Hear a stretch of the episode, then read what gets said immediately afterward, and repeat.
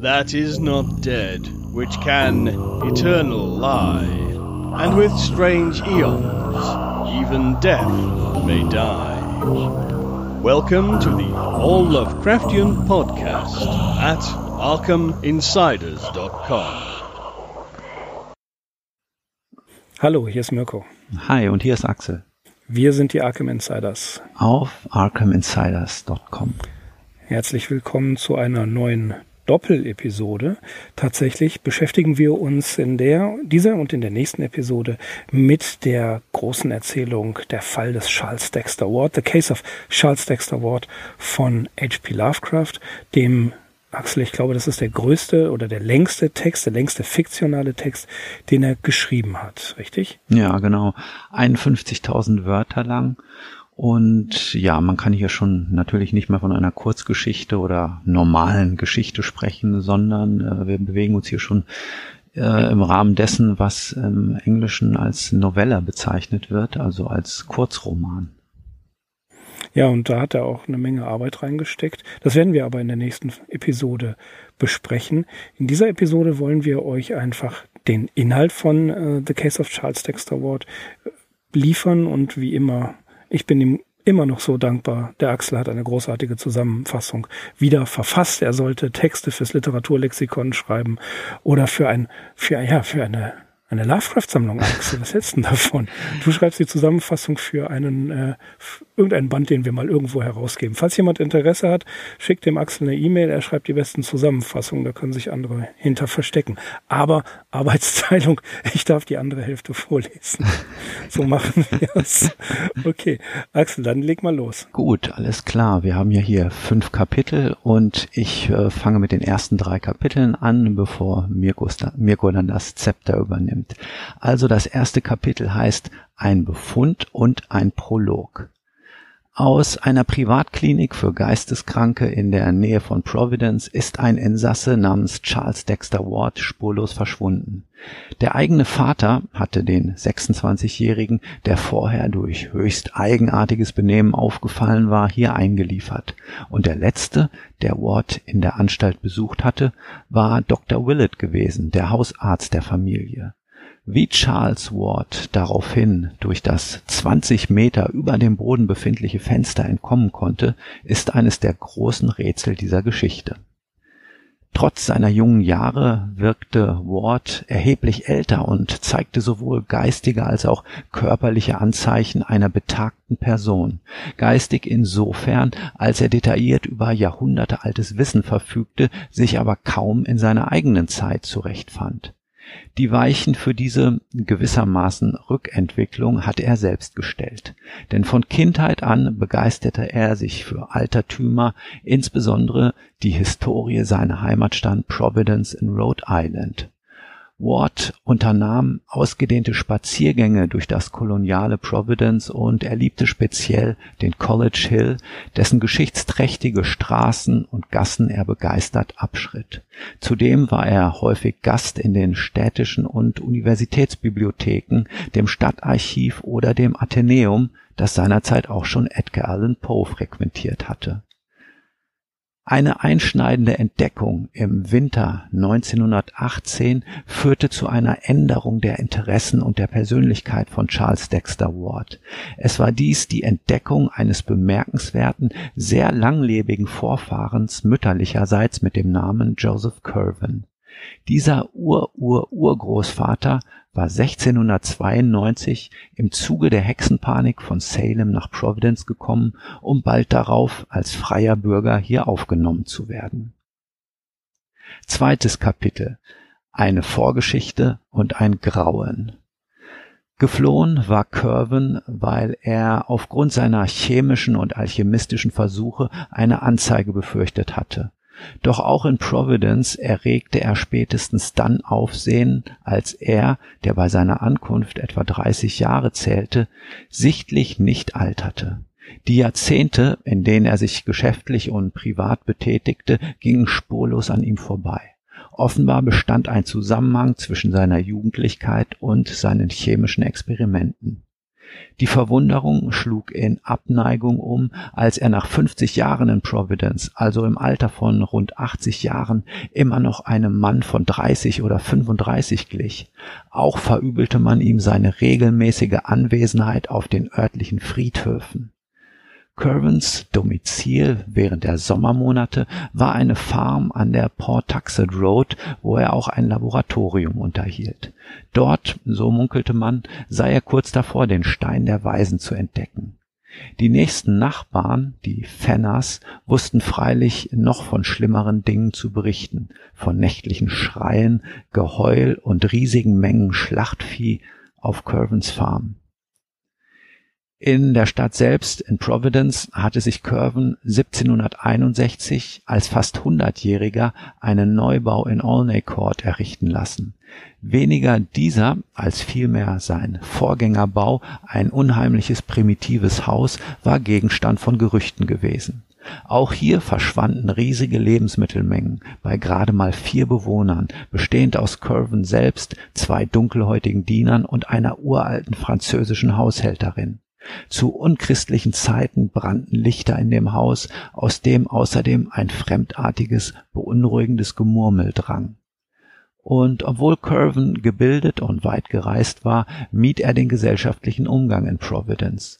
Diejenigen, die ihn aufgesucht hatten, gingen danach jedem weiteren Kontakt aus dem Weg wie zum Beispiel John Merritt, ein älterer englischer Gentleman, der 1746 von Newport nach Providence gezogen war und sich für Curvens naturwissenschaftliche und philosophische Bibliothek begeisterte Curwen lud Merritt darin, daraufhin auf seine Farm ein, wo er dem Gast kabbalistische, dämonologische und magische Standardwerke präsentierte. Schauriger Höhepunkt der Sammlung bildete das gefürchtete Necronomicon des wahnsinnigen Arabers Abdul al-Hazret. Daneben fiel dem Besucher noch ein Band von Borellus ins Auge, wo besonders ein Absatz markiert war, der die Wiederbelebung von Tieren und sogar Menschen aus den sogenannten essentiellen Salzen der jeweiligen Geschöpfe beschrieb. Argwohn erregten auch Curvens Kaufmannsgeschäfte. Er hatte mehrere Schiffe im Handel mit den westindischen Inseln im Einsatz und einen ungeheuren Verschleiß an Matrosen, dubiose Gestalten aus Martinique, Havanna oder Port Royal. Seine Kapitäne und Offiziere band er an sich, indem er sie durch ein merkwürdiges, merkwürdig privates Wissen inkriminierte, darunter Informationen, wie sie eigentlich nur von Verstorbenen hätten bezeugt werden können. Gleichzeitig engagierte sich der Beargwöhnte politisch und sozial und war offenbar durch seine Heirat im Jahr 1763 darum bemüht, verlorenen Boden wettzumachen die Wahl der Braut war auf die 18-jährige Eliza Tillinghast gefallen, Tochter eines verwitweten Kapitäns. Zu diesem Zweck hatte Curven die junge Frau ihrem Verlobten, einem Schiffsoffizier namens Ezra Whedon, ausgespannt aus dieser Ehe ging ein Mädchen mit Namen Anne hervor. Der sonst so reservierte Curven zeigte sich begeistert. Zu der Zeit ließ er sich auch von einem berühmten Maler auf einer Wandvertäfelung seines Hauses in Olney Court porträtieren. Es war der erwähnte Ezra Whedon, der gemeinsam mit seinem Kumpan Eliza Smith Curven hinterher spionierte, um dem Nebenbuhler irgendetwas anhängen zu können.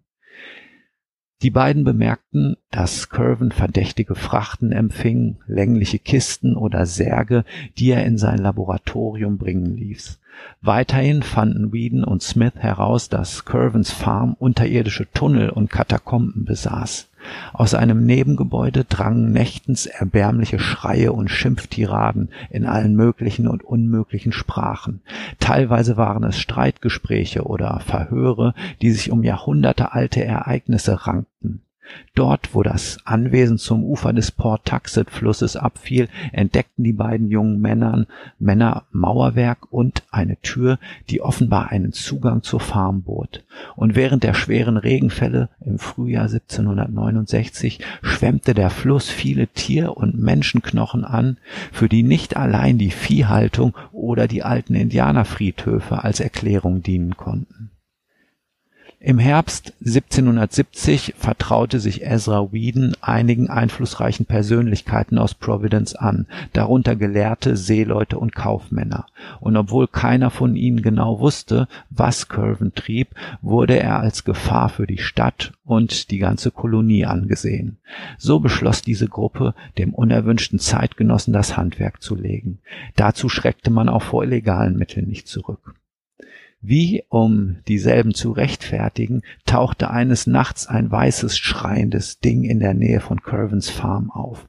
Tags darauf fand man, dass es die Leiche eines seit 50 Jahren toten Mannes war. Als man sein Grab öffnete, da fand man es leer vor. Curvens Briefverkehr wurde abgefangen. Unter den Schreiben fanden sich der Brief eines Jedediah Orne aus Salem, der Curven davor warnte, keine Dinge zu beschwören, die dieser nicht wieder zurücksenden könne. Am 12. April 1771 hatten sich unter Führung der erwähnten Persönlichkeiten 100 Leute zusammengefunden, um Curven auf seiner Farm zur Rede zu stellen. Sollte er sich als Wahnsinniger zu erkennen geben, würde man ihn einweisen. Sollte sich hingegen die Vermutungen seiner Verbrechen als wahr erweisen, mussten er und seine Helfer ohne viel Federlesens sterben. Ein letzter Blick auf das friedlich unter dem Nachthimmel daliegende Providence, und man war bereit, den Unhold hochgehen zu lassen. Als die Leute die Farm erreichten, schoss aus einer Öffnung im Dach eine Lichtsäule in den Himmel empor. Die Leute bildeten mehrere Gruppen, von denen eine die Tür am Flussufer bewachen, eine andere den Anlegeplatz observieren und die dritte schließlich die Gebäude umzingeln und zu Curven ins Haus dringen sollte.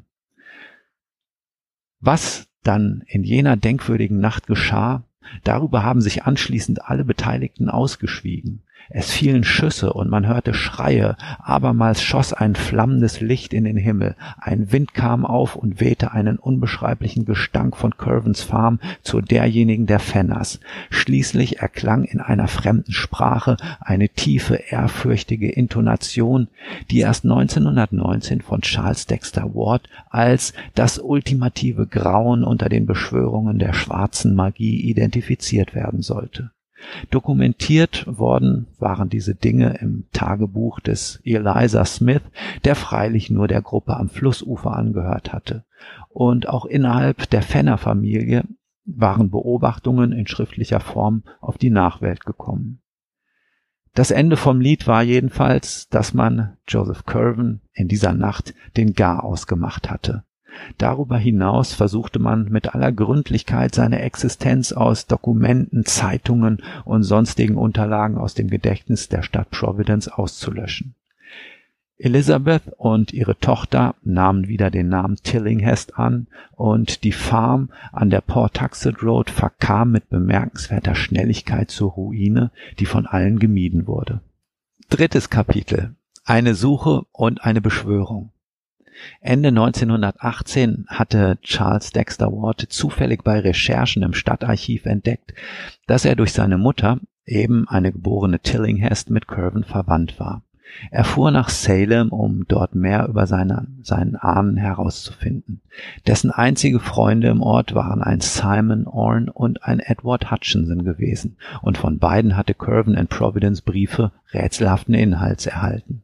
Hutchinson hatte sogar nur in einer Geheimschrift korrespondiert. In den in Salem verwahrten Ohrenpapieren brachte Ward dann einen Brief zutage, den Curven geschrieben hatte. Er enthielt magische Anweisungen und die Erwähnung, dass Curven ein Wesen namens Yog Sothoth angerufen habe. Nebenbei beschrieb er sein neues Haus in Olney Court. Dieses Haus rückte nun in den Mittelpunkt von Wards Interesse. Die beiden Schwarzen, die es bewohnten, gestatteten ihm ausgiebige Untersuchungen. Dabei stieß er unter mehreren Farbschichten auf das Bildnis, das Curven nach seiner Hochzeit von sich hatte anfertigen lassen. Ein fachkundiger Maler legte das Gemälde frei. Die Wandvertäfelung wurde herausgelöst und in Wards Bibliothek angebracht, wo er das Bild bei seiner Arbeit im Blick hatte. Die Ähnlichkeit zwischen dem Ahnen und ihm selbst war frappierend. Hinter der Vertäfelung im Olney Courthouse aber fand Ward noch ein Reisetagebuch von Curven sowie eine Schrift, die betitelt war an ihn, der dereinst kommen wird, dass er wisse, wie er Zeit und Sphären überliste. Die folgende Zeit sah Ward eifrig damit beschäftigt, die teilweise in Geheimschrift abgefassten Unterlagen auszuwerten. Er ließ seine Eltern sowie den Familienarzt Dr. Willett an seiner Begeisterung teilhaben, ohne sie freilich in alle Details einzuweihen. Nach Beendigung der High School gab sich Ward drei Jahre lang weiter seinen okkulten Forschungen hin. Als er 1923 volljährig wurde, unternahm er eine zweijährige Europareise, die ihn nach London, Paris, Prag und Transsilvanien führte. Letzterer Aufenthalt war bei einem Baron Ferenzi, der in einem bewaldeten Gebirge ein altes Schloss bewohnte. Erst im Mai 1925 kehrte Ward von dieser Studienreise zurück nach Providence. Eifriger denn je nahm er jetzt seine Forschungsarbeit wieder auf. Er experimentierte nun auch mit Chemikalien in seinem Labor in der Dachkammer des elterlichen Hauses. Offenbar spielten sich dort seltsame Riten ab, denen heftige Wetterphänomene folgten. Die Gerüche, die bei Wards chemischen Versuchen entstanden, stanken bestialisch. Er selbst aber nahm eine immer bedenklichere Ähnlichkeit mit Joseph Curven an. Mitten in der Nacht ließ er sich heimlich Kisten ins Haus bringen. Tags darauf veröffentlichte, veröffentlichte die Zeitung einen Bericht über nächtliche Grabungen auf einem alten, nicht mehr genutzten Teil des Nordfriedhofs. Die nun folgenden Riten, welche die Eltern oder auch die Dienstboten hinter verschlossenen Türen vernahmen, glichen schrecklichen Zwiegesprächen. Endlich riss Wards Eltern der Geduldsfaden und es kam zu einem klärenden Gespräch. Charles zeigte sich reumütig und versprach, sich künftig gesitteter zu benehmen, wiewohl er mit seiner Arbeit noch nicht am Ende sei. Aus seiner Bibliothek hatte er einen Stapel Bücher geholt, wobei der Vater sich darüber verwunderte, dass es nicht die obligatorischen okkulten Werke waren, sondern harmlose literarische, philosophische und andere wissenschaftliche Bücher der Gegenwart. Und in der Bibliothek warf der Vater auch einen Blick auf das Curven-Gemälde. Dieses hatte sich heimlich, still und leise in immer kleinere Flocken aufgelöst. Wie angekündigt verhielt sich Ward nun etwas maßvoller, aber immer noch höchst verdächtig. Man sah ihn, wie er in Road on the Patuxent das Boot, Bootshaus absuchte und das Flussufer erkundete. Dann aber vernahm man aus seinem Labor wieder laute Riten und Geräusche. Die Zeitung vermeldete weitere Störungen der Grabesruhe. Diesmal war das Grab von Ezra Whedon geplündert worden, jenem damaligen Feind von Joseph Curwen. Das Schlimmste aber waren die Fälle von Vampirismus, die nun auftraten, entweder in der Nähe des Hauses der Wards oder in der Vorstadt bei Patuxet. Ausgerechnet dort aber, in Patuxet, mietete sich Charles Dexter Ward einen Bungalow, in welchem er sein Labor und seine Bibliothek unterbrachte. Die Nachbarschaft bemerkte fortan einen nächtlichen Singsang, irgendein Deklamieren und flackernde Lichter in dem Gebäude. Große Fleischbestellungen wurden hier angeliefert und weiterhin plagten Fälle von Vampirismus die Gegend. Im Februar 1928 erhielt Dr. Willett einen Brief von Ward. Das alarmierende Schreiben deutete ein unermessliches Unheil an, das er, Ward, heraufbeschworen habe, und er bat den Doktor dringend um Hilfe. Gleichzeitig stellte Ward eine ungeheuerliche Forderung. Dass nämlich sein Gehilfe, Dr. Allen, der mit ihm zusammen dem, im Bungalow wohne, sofort zu töten und in Säure aufzulösen sei. Der besorgte Dr. Willett suchte Charles umgehend im Elternhaus auf, traf ihn aber nicht an, obwohl dieser in seinem Brief angekündigt hatte, das Haus nicht zu verlassen. Tatsächlich war er wieder nach Patuxet in seinen Bungalow zurückgekehrt, wo ihn Willett endlich nach einer Woche aufsuchte. Erst anlässlich dieses Besuchs räumte der lange Zeit verständnisvolle Willett ein, dass mit Charles eine unheilvolle seelische Veränderung stattgefunden habe. Der junge Mann sprach in einem heiseren Flüstern, bediente sich einer altertümlichen Diktion und ließ während des Gesprächs ein erstaunliches Wissen über geschichtliche Daten durchblicken. Dr. Willett unterredet sich mit Watts Vater. Man war nun entschlossen, den Jungen zu seiner geistigen gemeinsam mit einigen Nervenärzten, die in den Fall eingewahrt waren, holte man Charles im März 1928 in Patuxent ab und brachte ihn, der sich willig zeigte, in eine Privatklinik des Dr. White auf Connecticut Island. Aus der Korrespondenz hofften Dr. Willett und Ward Senior mehr über die geistige Umnachtung des Jungen zu erfahren, und richtig trafen zwei Briefe von einem Simon O. aus Prag und einem E. H. aus Schloss Ferenzi in Transsilvanien ein. Beide waren unzweifelhafte Beweise für Umnachteten oder gar Wahnsinnigen. Denn die Signaturen deuteten darauf hin, dass sich ihre Absender für die wiedergeborenen Freunde von Joseph Curwen aus Salem hielten, und bizarrerweise waren die Schreiben intern an eben diesen gerichtet. Als Adressat aber, und das war das wirklich Bemerkenswerte, war nicht etwa Charles Dexter Ward, sondern der dubiose Dr. Allen angegeben. Nach Erhalt dieser beiden Briefe setzten Dr. Willett und der alte Ward alle Hebel in Bewegung, um mehr über Dr. Allen und dessen Aufenthaltsort zu erfahren. Fünftes Kapitel ein Albtraum und eine Katastrophe. Anhand der ihnen nun verfügbaren Informationen schlussfolgerten die beiden Männer, dass sie es mit Nekromantie zu tun hatten.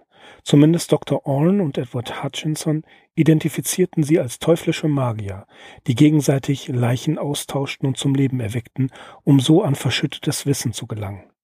Auch erkannten sie ganz richtig, dass der unheilige Geist von Joseph Curwen wieder in irgendeiner Form auf der Erde weilte. Sie erwogen zudem die Möglichkeit, dass der arme Charles vielleicht von einer dämonischen Macht besessen sei. Der nächste Schritt bestand folgerichtig darin, noch einmal den Bungalow in Patuxet genauestens zu untersuchen, denn die beiden Männer vermuteten darunter ein Gewölbe, das Charles benutzt haben musste, das er ihnen jedoch wohlweislich verschwiegen hatte. Nach einiger Suche eröffnete sich ihnen im Bungalow erwartungsgemäß eine entsetzliche Unterwelt. Bevor sie jedoch auch nur einen Fuß in die Grüfte setzten, schlug ihnen ein infernalischer Gestank entgegen, auch vernahmen sie entsetzt ein unterirdisches Wehklagen.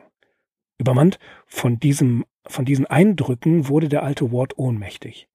Dr. Willett wollte kein Risiko eingehen, rief ein Taxi und ließ den Freund zurück nach Providence bringen. Er selbst stieß in einer unterirdischen Bibliothek auf die Notizen von Curwen sowie Arbeiten von Ward. Vor allem beschäftigte ihn eine wiederholt auftauchende zweistrophige Formel, die sich auf jenen mysteriösen Yoxotot bezog. Der Doktor murmelte sie beiläufig vor sich hin und nahm alle Dokumente an sich, die ihm in die Hände fielen.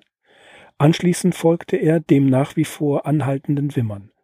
So drang er zu einer verpesteten Säulenhalle vor, worin sich eine Opferstätte sowie kleine Kerkerzellen befanden. Zudem gab es eine Falltür, die einen Brunnenschacht abdeckte. Am Grund dieses Schachts aber, das offenbarte sich im Licht der Taschenlampe, sprang panisch eine missgestaltete Kreatur auf und ab. Dr. Willett wurde klar, dass es sich um das Ergebnis eines Experiments von Wort handeln musste.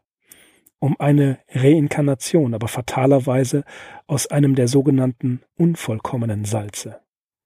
Angesichts des kreischenden Wesens in dem Brunnen war der Doktor kurz davor, den Verstand zu verlieren. Die Lampe entglitt ihm und fiel ihm in den Schacht, wo sich die Missgeburt augenblicklich darauf stürzte. Nahezu besinnungslos lag Dr. Wallet in der finsteren Säulenhalle, die unter dem Boden durchaus noch mehr als nur diese Kreatur barg. Schließlich orientierte er sich am schwachen Lichtschimmer aus der Bibliothek und fand dorthin zurück. Damit war allerdings seine Neugierde noch nicht gestillt. Was er über den Wahnsinn der ganzen Sache herausfinden wollte, das wollte er herausfinden. In einem der Bogengänge kam er an eine Tür, die in einen weiteren großen Raum führte. Daselbst befanden sich auf Regalen zwei Arten von Gefäßen, die mit Custodes, also Wächter, und Materia, also Material bezeichnet waren. In diesen Gefäßen enthalten waren Pulver mithin aus dem Borellus-Zitat bekannten Salze. Daneben befanden sich an den Wänden okkulte Formeln und Inschriften. Mit Schrecken erkannte Dr. Willett auch dasjenige Formelpaar, das Yog-Sothoth gewidmet war, wenn auch in etwas abgewandelter Form. Er sagte sich die erste Formel, so wie er sie sich gemerkt hatte, vor, um sie mit der an der Wand in Einklang zu bringen. Ohne es zu wollen, hatte der Doktor damit eine Beschwörung in Gang gebracht. Ein kalter Wind kam auf, und das Pulver aus einem der Materiagefäße verwandelte sich zu grünlich schwarzem Dunst, aus dem sich langsam eine Gestalt zu formen begann. Am nächsten Tag wurde Willett bewusstlos von Mr. Ward im Bungalow aufgefunden. Willett stürzte in den Keller, um nach dem Eingang in die Katakomben zu sehen, doch fand er hier keinen Zugang mehr, sondern nur glattes Mauerwerk und eine makellose Betonoberfläche. Die Dokumente, die er aus der unterirdischen Bibliothek mitgenommen hatte, verschwunden. Die Bibliothek, das Laboratorium, die Regale mit den Salzen, die Formeln an der Wand, es war nichts mehr davon vorhanden. Irgendwer, irgendetwas, irgendeine Macht musste sämtliche Spuren beseitigt und Dr. Willett aus dem Grabgewölbe in den Bungalow hinaufgebracht haben. Dieser fand nun in seiner Tasche ein Stück rätselhaft bekritzeltes Papier, eine Untersuchung ergab, dass es sich um die angelsächsischen Minuskeln des achten oder neunten Jahrhunderts handelte. Übersetzt besagte die lateinische Schrift Curven muss getötet werden. Die Leiche muss in Säure aufgelöst werden und nichts darf übrig bleiben. Haltet Stillschweigen nach bestem Vermögen. Wieder zurück in Providence konnten die engagierten Detektive nichts Neues über den gesuchten Dr. Allen mitteilen. Dr. Willett besuchte Charles in der Klinik und berichtete von seinen Erlebnissen im Bungalow. Als er ihm die Minuskelschrift präsentierte, verlor der junge Mann das Bewusstsein. Nach dem obskuren Dr. Allen befragt, kicherte er jedoch nur und meinte, dieser befände sich in sicherer Obhut. Ein letztes Lebenszeichen gab es von Simon Orne, aka Joseph Nade in Prag und Edward Hutchinson, aka Graf Ferenzi in Transsilvanien. Dr. Willett hatte einen internationalen Pressedienst beauftragt und erfuhr, dass die beiden durch unerklärliche Unglücksfälle vom Antlitz der Erde gelöscht worden waren. Mit der Identität des Dr. Allen wurde schließlich auch eins seiner letzten Rätsel gelöst. Denn eine erneute Überprüfung der Faktenlage ergab, dass dieser mit getönter Brille und falschem Bart aufgetreten war.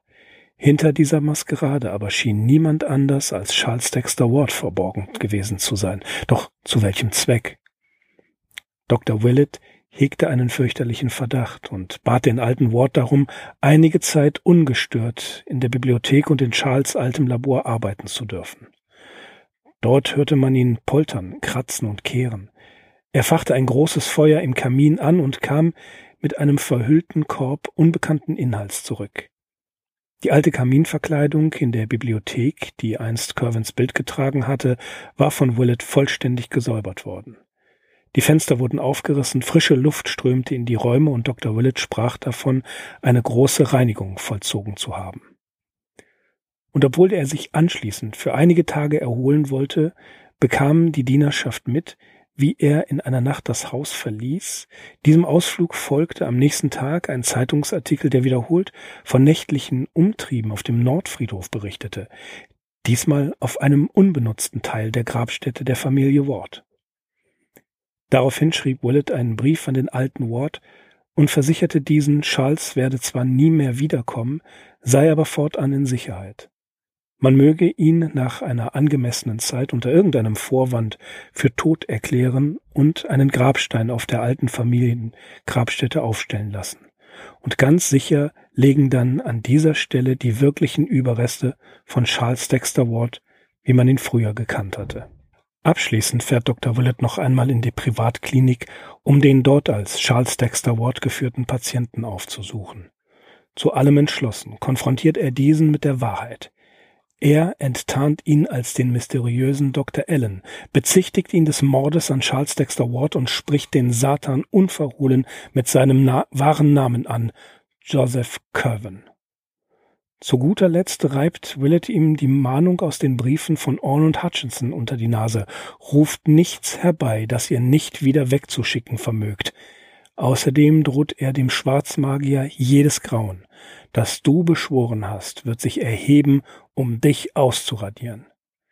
Coven wagt einen letzten Versuch und richtet eine kabbalistische Geste gegen Willett, doch der ist vorbereitet und stimmt nun den zweiten Teil der Yoxotot-Formel an den Bannspruch. Die Beschwörung wirkt und zeitigt nicht nur eine Auflösung, sondern auch eine Umformung oder Rekapitulation des teuflischen Hexenmeisters. Aus Angst, angesichts der nun folgenden Mutation die Besinnung zu verlieren, schließt Dr. Willett die Augen. Er beendigt seine Litanei, öffnet die Augen wieder und alles, was von Joseph Curwen übrig geblieben ist, besteht aus einer feinen, bläulich-grauen Staubschicht. Ja, Ende der Geschichte.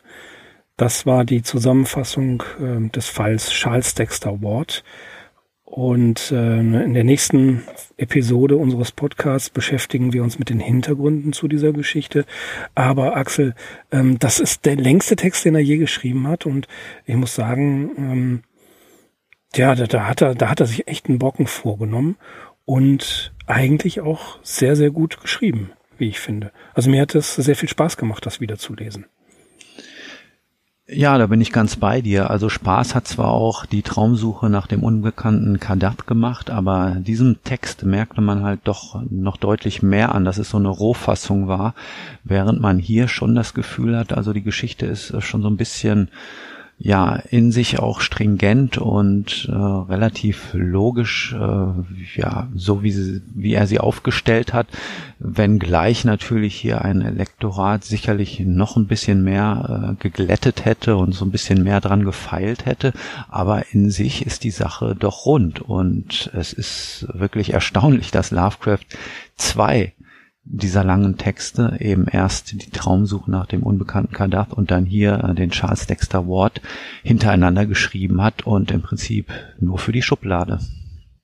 Das ist das Interessante, nur für die Schublade, beziehungsweise bei Charles Dexter Ward, er hätte ihn ja gerne veröffentlicht, da kommen wir aber in der nächsten Episode zu, aber das möchte ich noch kurz aufgreifen.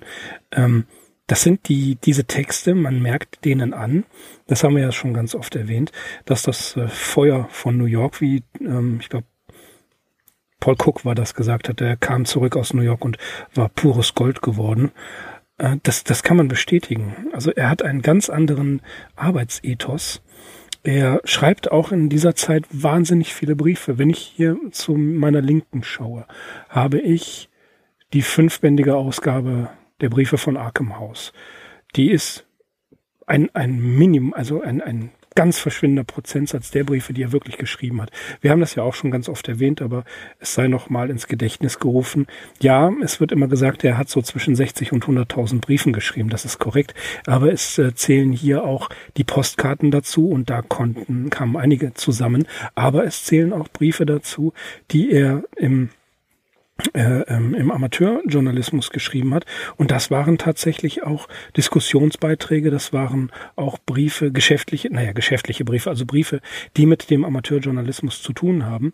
Und die Zeit in Providence, als er wieder zurück war, die hat er wohl zu nutzen gewusst. Und äh, es sind, ja, wenn ich das hier mal anschaue, in dieser Zeit um die 930 es sind 930 Briefe insgesamt, verteilt auf fünf Bände. Also ein, ein minimaler Prozentsatz dessen, was er wirklich an Briefen geschrieben hat. Und tatsächlich der erste Band und der, der zweite ist ähm, schon nach, nach den, der Zeit in New York. Und dreieinhalb sehr dicke Bände, das sind die dicksten der ganzen Sammlung, stammen aus der Zeit, als er wieder in Providence zurück war. Also da war, da war es wirklich so, dass er eigentlich der Schriftsteller geworden ist. Der Schriftsteller H.P. Lovecraft, der auch versucht hat, seine Stories an den Mann zu bringen, professioneller zu werden. Und Charles Dexter Ward äh, eine, eine Novelle, na, es ist schon fast ein, ein, ein Kleinroman, ne? Mhm. Ähm, ist, ist Ausfluss und Zeichen genau dieser, ähm, dieses Arbeitsethos des Neuen, den er da an den Tag legt.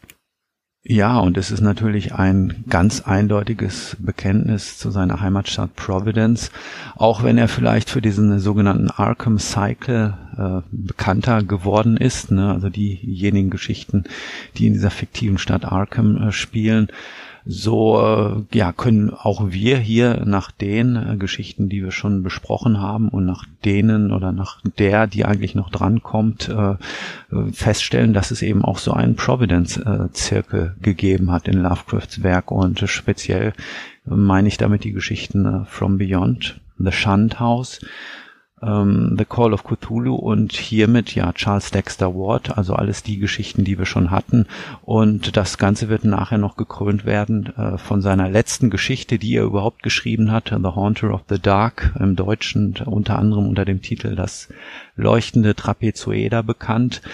Ja, also das ist natürlich Lovecrafts äh, Providence-Zirkel und jeder, der sich mit diesem Menschen, mit diesem Schriftsteller befasst, der wird wohl nicht umhin kommen, sich auch mit äh, dieser Stadt Providence zu befassen. Das ist ganz, ganz essentiell. Auch da gehen wir mal äh, in der nächsten Episode drauf ein. Für jetzt würde ich vorschlagen, verabschieden wir uns, bevor wir ähm, schon quasi alles verraten, was in der nächsten Folge drankommt. Da wollen wir uns natürlich noch ein bisschen zurückhalten.